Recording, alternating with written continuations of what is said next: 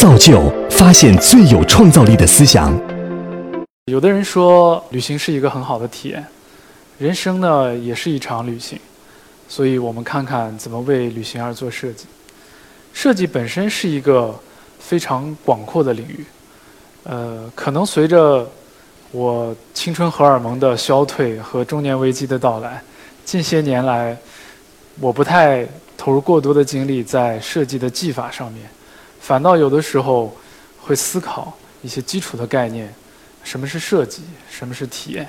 等等等等。其实每个人都有自己的答案。我觉得设计它绝对不是一种装饰，设计应该是一种过程或者是能力，用于解决问题，达到某种目的。那说到体验，也是非常包罗万象的。咱们今天站在这边就是一种体验，你使用 App 也是一种体验。如果说我今天不幸把大家讲着讲着讲睡着了，也是个难忘的体验。那说到互联网体验，可以这么来理解，我觉得还是借助互联网这个媒介和平台，依托在现实世界当中，给到我们一个重新的经历。就好比我现在在这边演讲，如果大家回到家中拿出设备，通过网站或者 APP 来观看，可能就变成互联网体验。如果我的上面和下面飞着非常多的弹幕，啊，那又是一种不同的体验。但是怎么下这个定义呢？确实蛮难下的。有的人大家开玩笑就说：“那你的工作是什么？”我说：“可能就是说，能让用户更好的来使用互联网的产品。”那一定要去雕琢一下来说，我是觉得应该是它是一座桥梁，两头连着用户。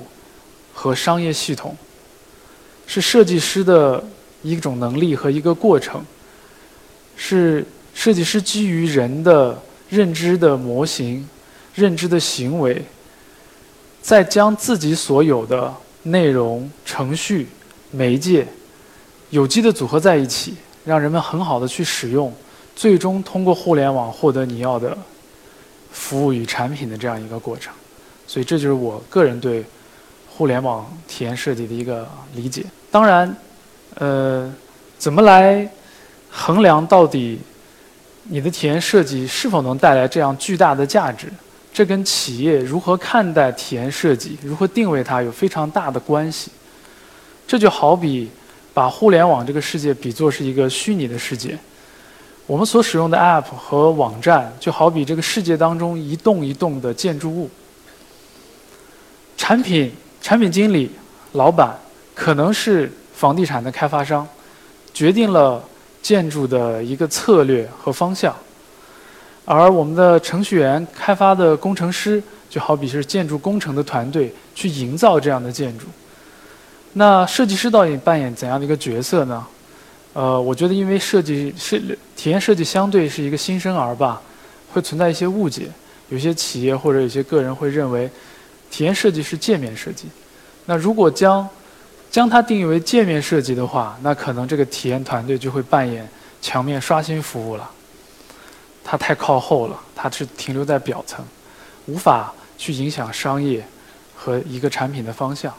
所以我个人觉得更正确的一个方法呢，就是将体验设计及早的参与到整个研发过程当中，能够影响到整个产品的方向和策略。来发挥更大的价值。现在大家都知道乘飞机是非常频繁的，可能在座的各位有很多人专程赶到上海来参加这个活动。那在我们这个国家，乘飞机经常会遇见什么呢？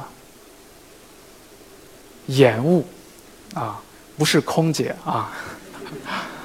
那既然有那么多的延误，你又希望整个行程都能够很顺畅，你就需要了解航班的一个情况。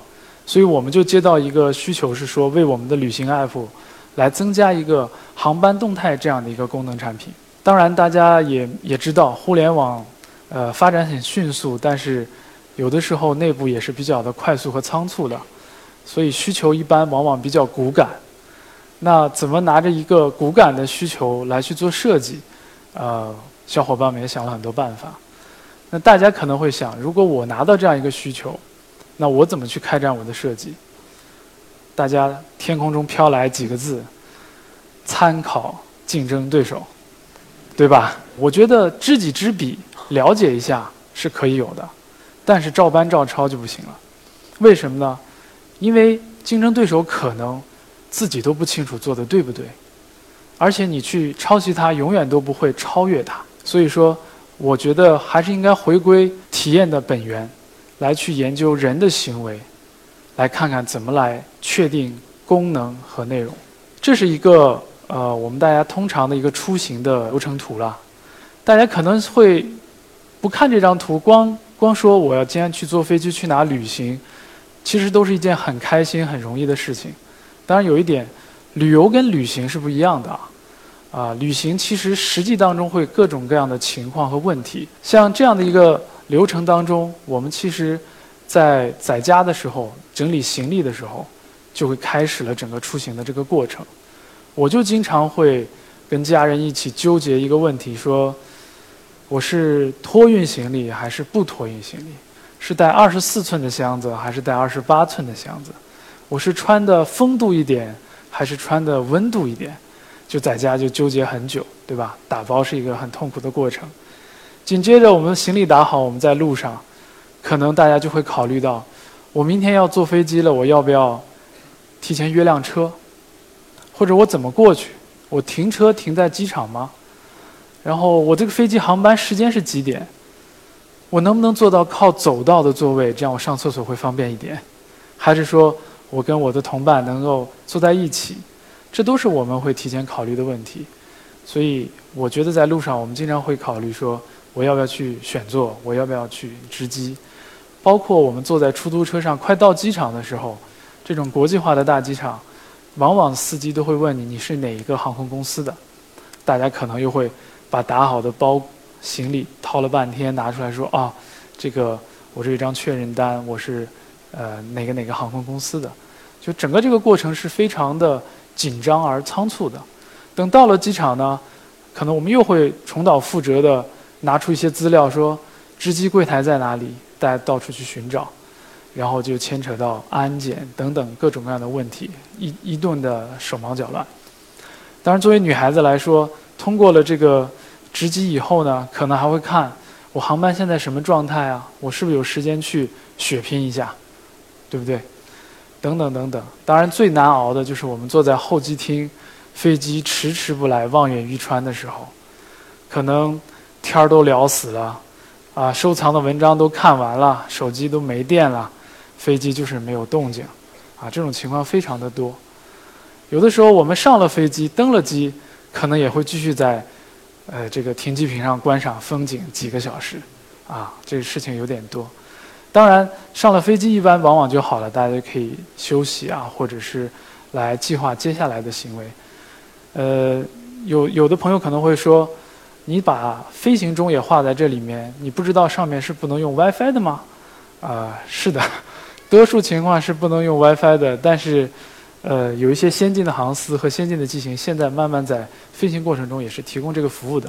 所以你可以在机上就为你到目的地去预定你的交通、预定酒店，或者是知道呃你是有怎么到哪个行李行李盘去取行李，等等等等吧。我们也通过研究、通过重现来发现，整个这个阶段没有我们想象的那么的单一，它有很多的细分场景而组成的。那每一个场景，人都不自然的有各种各样的需求，有不同的，有相同的。那我们抓取共性，我们就知道了我们应该提供什么内容和服务给到用户。当然，有的时候呢，呃，我们还发现，呃，用户不见得只关心自己那个航班的情况，尤其是当整个机场陷陷入混乱，大家滞留在某处的时候，你会关心你的前续航班。甚至像国外的情况，会关心我所在的航空公司是不是最近在玩罢工。这个都是真实存在的需求，所以有的时候人们也有需求需要了解整个机场的情况。所以我们当时也觉得，呃，现实世界中有非常多可借鉴的东西。机场里面的机场大屏，实际在某些情况下对用户也是非常有帮助的。大家可以看到左侧的就是。竖屏情况下的机场大屏，而右侧的时候是横屏情况下的，有更多的信息可以展露。为了给大家更多的情怀和场景感，我们选用了 LED 的字体，让大家觉得就像是真实的一个机场大屏矗立在你的面前，给到你很多的信息。当然，也会通过颜色和文字给到大家更多的呃内容。这些讲述了一个问题，就是我们应该提供什么样的内容，提供什么样的功能给用户。但还有一个问题就是说，你知道了有什么，可是如何把它组合在一起形成一个产品呢？其实还是基于人们的行为。当然，我们也看了竞品，我们发现市面上的航班动态的软件有这样一个缺点：往往当你第一次进入的时候，它是一片空白。所以呢，我们对乘机人就自动关联了他的预定的航班，使你一进去就能看到你所需要的航班。当然，对于另外一类的用户，就是接机人，大家免不了要去接自己的亲友，也是需要关心航班动态的。那他可能一下子进去就会看到刚才的机场大屏，对整体有个了解。当然，也可以通过航班的搜索功能来精准的锁定你那个航班，最终看到。呃，更详细的航班的一些信息。大家知道，像我我我们从事的有点偏向于工具型的软件，工具型的产品。工具型的产品什么最重要？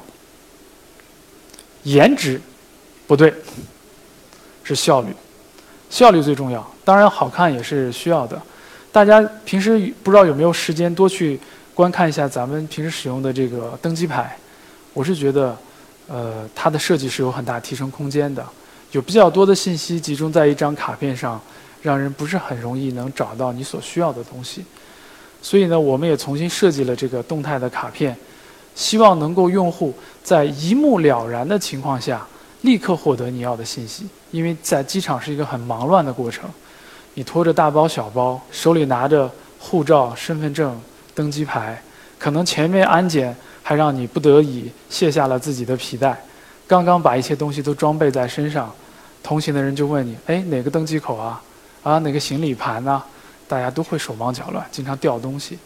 那我们希望就用户能一眼就知道你的航班动态，所以我们用了不同的颜色来标定它所处的状态，它是取消了，还是延误了，还是正常？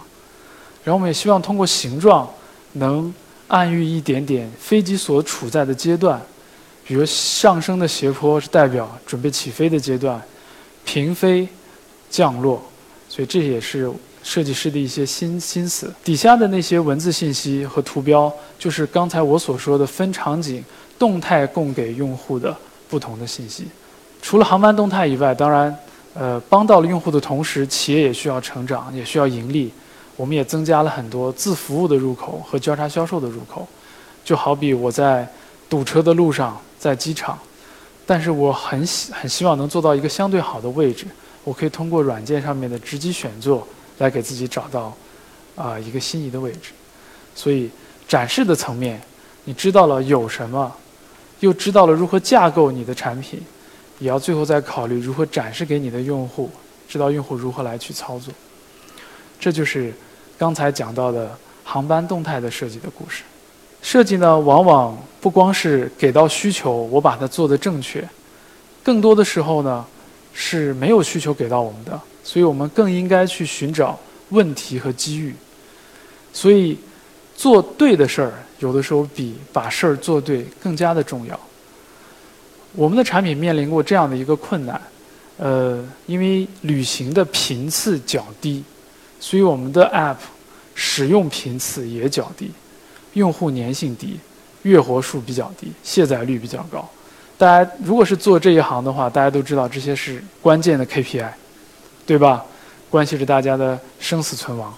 那我们也在挖空心思的去想，怎么来解决这个问题，怎么去找到一些更好的机会。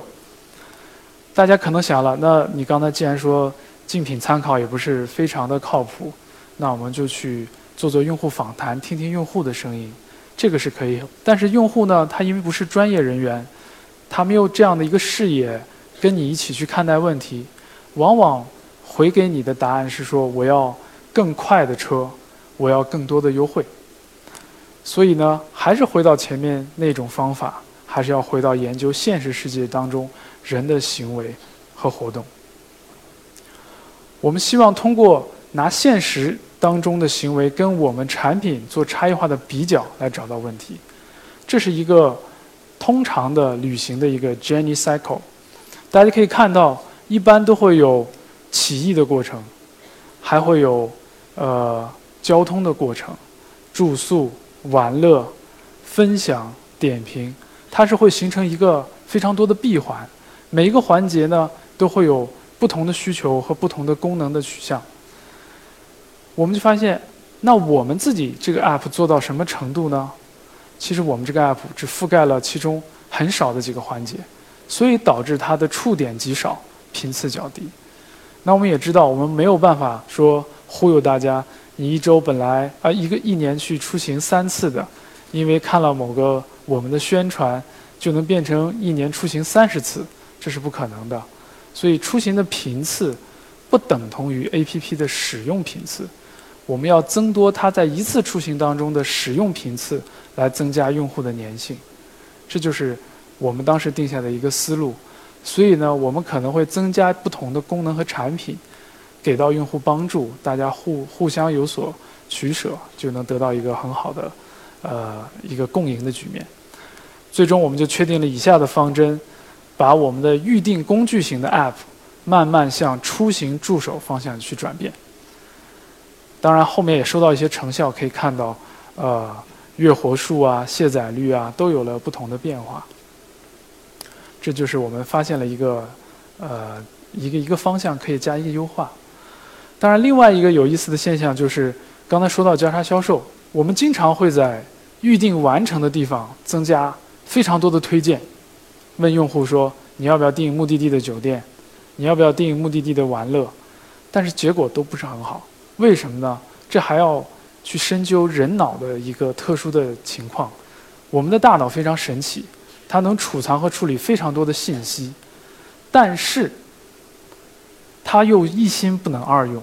它往往在不同的场景，它只关心跟它最密切相关的事情。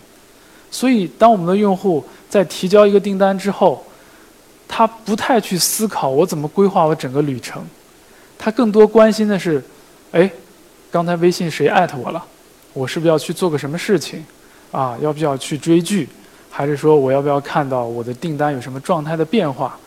所以呢，我们觉得如果要想增加交叉销售，必须还原一个让用户能够规划旅程的一个流程。